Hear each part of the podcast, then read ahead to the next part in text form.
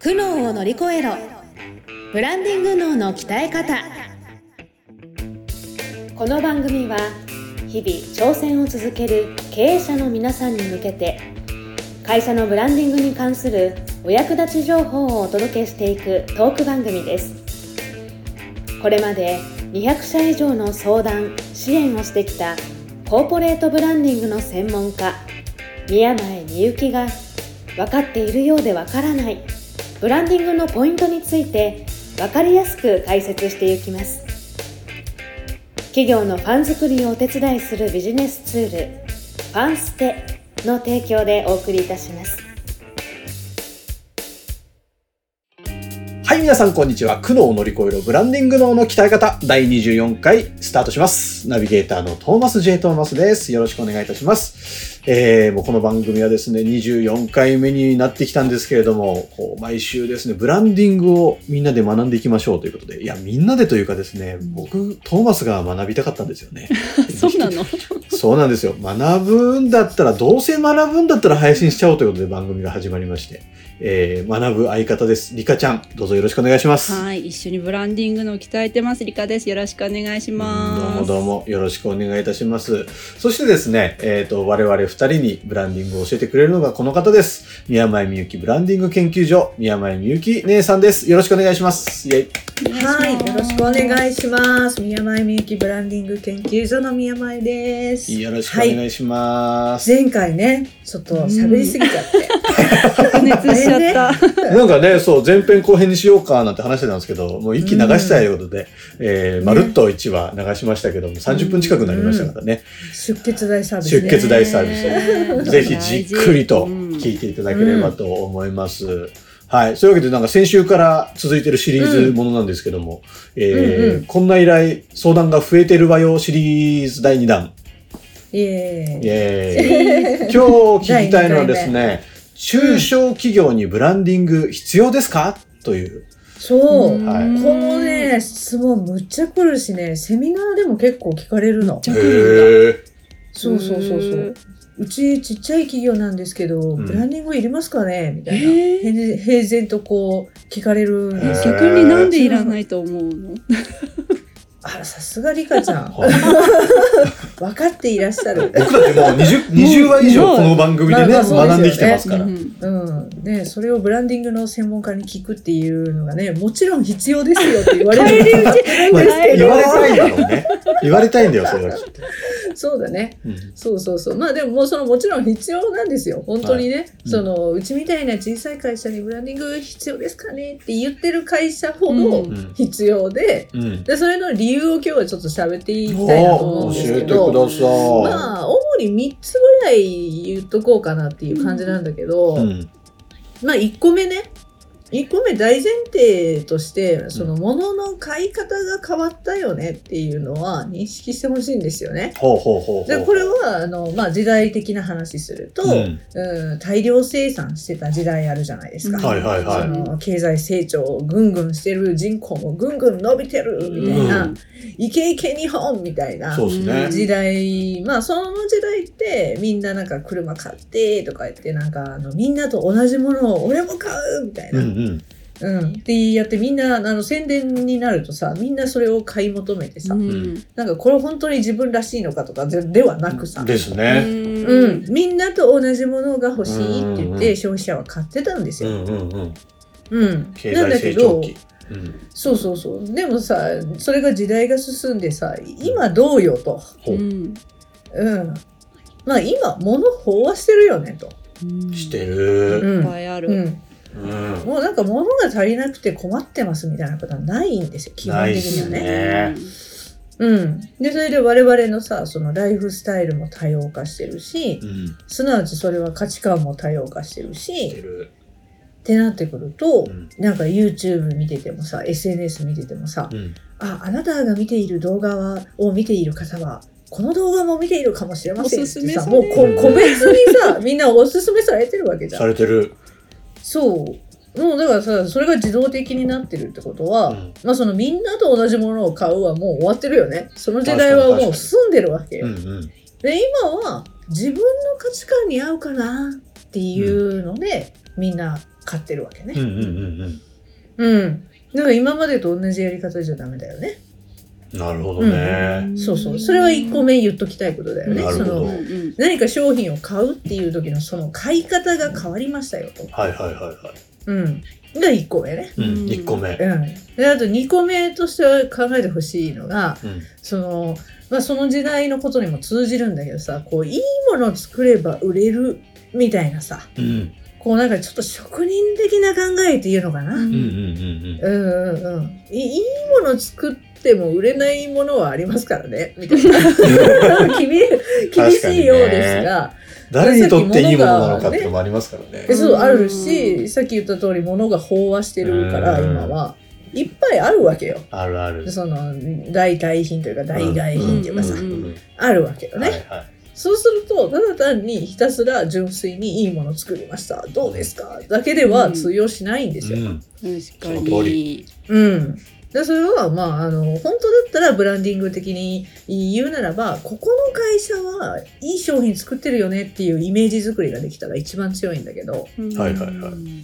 そうそう、それを職人的な考えだと、この商品めっちゃいいんすみたいな、うんめっちゃスペック高いんすみたいな、日本ってそういう売り方しがちだったのね。やっちゃいがちですねう。ん。で、それで、あの、なんていうのかな、よく事例で上がってくるのがさ、ウォークマン作りました。ほう CD プレイヤー作りました、はい MD プレイヤー作りました懐かしいね、懐かしい MD 懐かしい。 MD プレイヤー作りましたとか言ってた時代あったわけ、はいはい。でその直後ぐらいに iPod 出てきたよねそうですね。うんうんで iPhone が出てきてうん。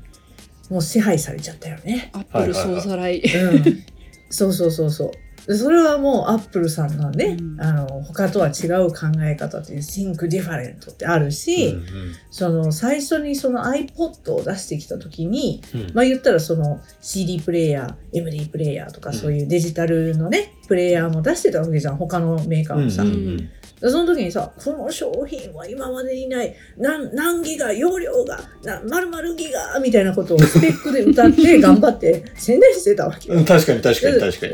ででしょ、うんでそこになんで i- iPod にやられてたかっていうと、うん iPod は皆さんのデニムのポケットに1000曲入りますって言ったんですよ。うんうんうポケットに1000曲、1000曲ね、んうんあなたの好きな曲がポケットに1000曲をっていうキャッチコピー入れてうん。出してきたわけ。なるほど。そうするとさ、そのよっぽどの家電マニアとかやったらさ、うん容量が丸々ギガマジでテンション上 がるってなるかもしれないけど、うんうん普通の人はさ容量がどうとかさな何々ギガとか言われてもさ、うんちょようわからんなみたいな確話かにねになるじゃないですかうんイコール何曲とは分かんないから、うんうんでそれは消費者の側のうん視点に立ってそういう CD プレイヤー MD プレイヤーとか、うんうん、なんでそれ使うのかって言ったら好きな音楽聴きたいわけよ。そうねであなたの好きな曲を1000曲をわずかこの小さなものに1000曲入りますそれをあなたのポケットに入れてでお出かけしようみたいな、うんうんうんああー想像が膨らうなんむ。かね、買った時のイメージが湧きやすいですよね。うんそうそういうことが日本の企業はすごく下手くそですっていうのは昔から言われてるんですよなるほそうだからアップルは iPod だけじゃないもんねうん iPhone もそうだもんね、ううんうんん。うんそう、だからそのアップルは、あの、この会社は、アップルはいい商品作ってるっていうふうにもうイメージ付けされちゃってるわけよ、我々が。うんだはいはいはいはから新商品発売しますって言ったら何か分かんなくても行で列きるね。う3日前から並ぶ人とかいますもんね。いるのよ。それは、ここの会社はいい商品作ってるというイメージを、ブランディングがちゃんとできてるっていうこい。とにななるるのほどね。ね。会社のブランディングって感じうんでうんね。うんうんうん。うん。それそを、うだよやっぱこうんの、これからの時代は中小企業もやっていった方がいいと。うん。そうそうそう。で、それはいいもの作れば売れるはもう終焉を迎えましたという話ですよ。なるほどね2個目ね。うん。なるほどね。で、ラスト。ラスト。 3個う目。ん。うん。3個目はですね、まあ、価格以外の強みは必須なんすわ。ほこう。れはう。ん。うん。これがまあ中小企業に必要、ブランディングが必要な理由にもなるんですけど、うんまあ小規模な事業者さんが価格で優位性を発揮するって実は難しいですよね。確かに。まあそれは言うたら要するにさまあ逆を言えばさ大企業は大きなロットでさ、うんうんたくさん作ってさ、うんうんロットでたくさんのロットで原価を下げてうんで売るから単価下げてもうん大量に売れるから利益は上がるみたいうな。んうんでそれは小規模事業者が同じことできるかって言ったらそんなロットで発注できませんわってなそうるっすしよねうんうん、何十万個発注うちは何十万個からしか作りませんとか言われたら、うんうんもう無理100個作りたいだけなのにあるじゃない。でしょそうすると100個作ってそれなりにお金かかるうんしそれなりの値段設定しかできないから、うんやっぱり価格で大企業を上回るってすごく難しいことなのよ。うんはいはいはいはうん。ということはですよ、価格以外の自分の会社の強み、その商品の強みっていうのを設定してないと、自動的に負けが決まるよね。確かにそうっすねうん。おん宅のところの商品よりあの大企業もっと安うで提供してるからいらんわーって言われたら終わりですよ。い。終わりだし、勝ち目ないっすもんね、本当に。勝ち目ないです、ないです。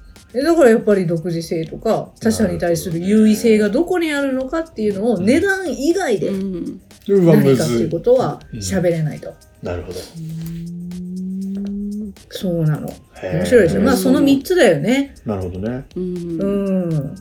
そうだねもう今の話聞いたら中小企業こそブランディングこをそいるでしょ、うんそう。すべしそうなのすよべ。しでもそれはこれはね、今の話っていうかさ、うん昔から言われてるじゃないですか。うんこう敵を知り、己を知り、そうすれば百戦危うからずとな言るうほじどゃないですか。孫子が言ってるじゃないですか。なる楽しい孫子やっぱすげえっすね。ね。すごいよね。うん大昔だけどね、うんだからやっぱり敵の実力っていうのは、まあ、敵って言ったらちょっとあれだけどさ市場とかうんうん競合他社とか、うんまあ、敵でいわゆる敵とするならばよそういうのの相手の他人の実力とか市場の現状とかそういうものを把握して、うんでさらに自分自身っていうことをわきまえてその市場で戦えば勝てるはずなんだよ本当は。うんうんその自分を知るためのツールとして、まあ、ブランディングっていうものをこう作っ作り上げていく、固めていくうん作業をすそうだねるということですそね。うそうそう。だからこの辺のね、話で、うん悩み相談になったら、まあビジネスがうまくいってない時も一緒ですと、うんその、もう問題の内容が何なのかを吟味し、吟味してくださいよとうん。うんで、それを集客したいっていうのも、うんうん誰を呼びたいのかうんうんっていうこととか、うん売り上げ上げたいんですっていうのも、じゃあ売り上げも提供した価値の対価として売り上げって発生するわけだから、なるほどね。じゃああなたはどんな価値を届けたいのかっていうことに答えてくださいと。ほうん、そういうことになってくるわけや。う。なるほどね。ね、でそれを己を知るっていうことになると強みとか弱みとか、はい独自性は何かっていうことを認識した上でその特性を生かすにはどうしたらいいかなって考えていく。うんうん。つながっとるわけですね。つながってますね。ねうでこれんか、らなんかさ AI とかさ今度うんライバルがそそっちにも 出てきたりといや本当だかよねすると確かに、ねなかなか厳しいですけど、うん。うんそうなんですよ。なるほどね。うんいやだからすごく結果いるんですよやっぱり。うんブランディングすごい勉強になりますね。うん、もいうる、よちっちゃい会社もいるよ。これまさにあれじゃないですか、姉さんの書籍でを読んだらいいわけですよね。そうですね。コーポレートブランディングの教科書。売れてるかなうんうんうん、皆さん読んでますかこのポッドキャスト聞いてる方は必読書ですからね、これ。教科書教科書です教科書この番組を聞いて、姉さんの書籍を読んで、Kindle で読めますので、うん読んでいただいそてうでで、すねブランディングっていうものをどより深くね、えー理解していくことで、会社の売り上げどんどんきっと伸びていきますので、 うんうんぜひ、えー活用していただければいいんじゃないでしょうか。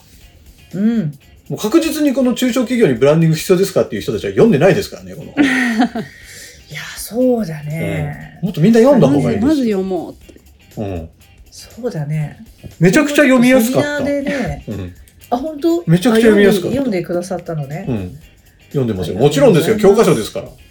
あらぜひ皆さん読んでくださありがとうございまい。ちょっと、これまであんまり番組の概要欄にリンク貼ってなかったですが、貼りますので。あ、そうか。はい、貼ります のそうか。そうなんだで、。ぜひそこから読んでください。そうかはぜひぜい。ひ。ぜひぜひ。というわけで、うん中小企業にもブランディングが必要ですという回答になりましたけれども、うん皆さんどうでしたでしょうか番組の概要欄にですね、あの、我々、えっと、つながる LINE 公式アカウントの登録用のリンクがありますので、そこからまずは友達登録をしていただいて、で、今日の番組の感想だったり、えーもう少しこういうところを聞きたいとか、そういうのもですね、メッセージで送っていただけますと、この番組で取り上げさせていただいたり、個別にご対応させていただいたり、いろいろできますので、えーご活用ください。ぜひ友達になってください、我々と。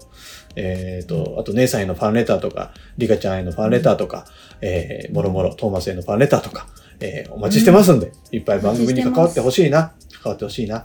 ね。そうですよ。みんなで作り上げていくんですよ、この番組は。これを乗り越えましょう、みんなで。ブランディングのう、ん。ブランディングのを鍛えてやるんだ鍛えてやるんというわだ。けで、鍛えてやるんだというわけで、えー、苦悩を乗り越えるブランディング脳の鍛え方、24回以上で終了とさせていただきます。皆様、ありがとうございました。ありがとうございましはた。いありがとうございました。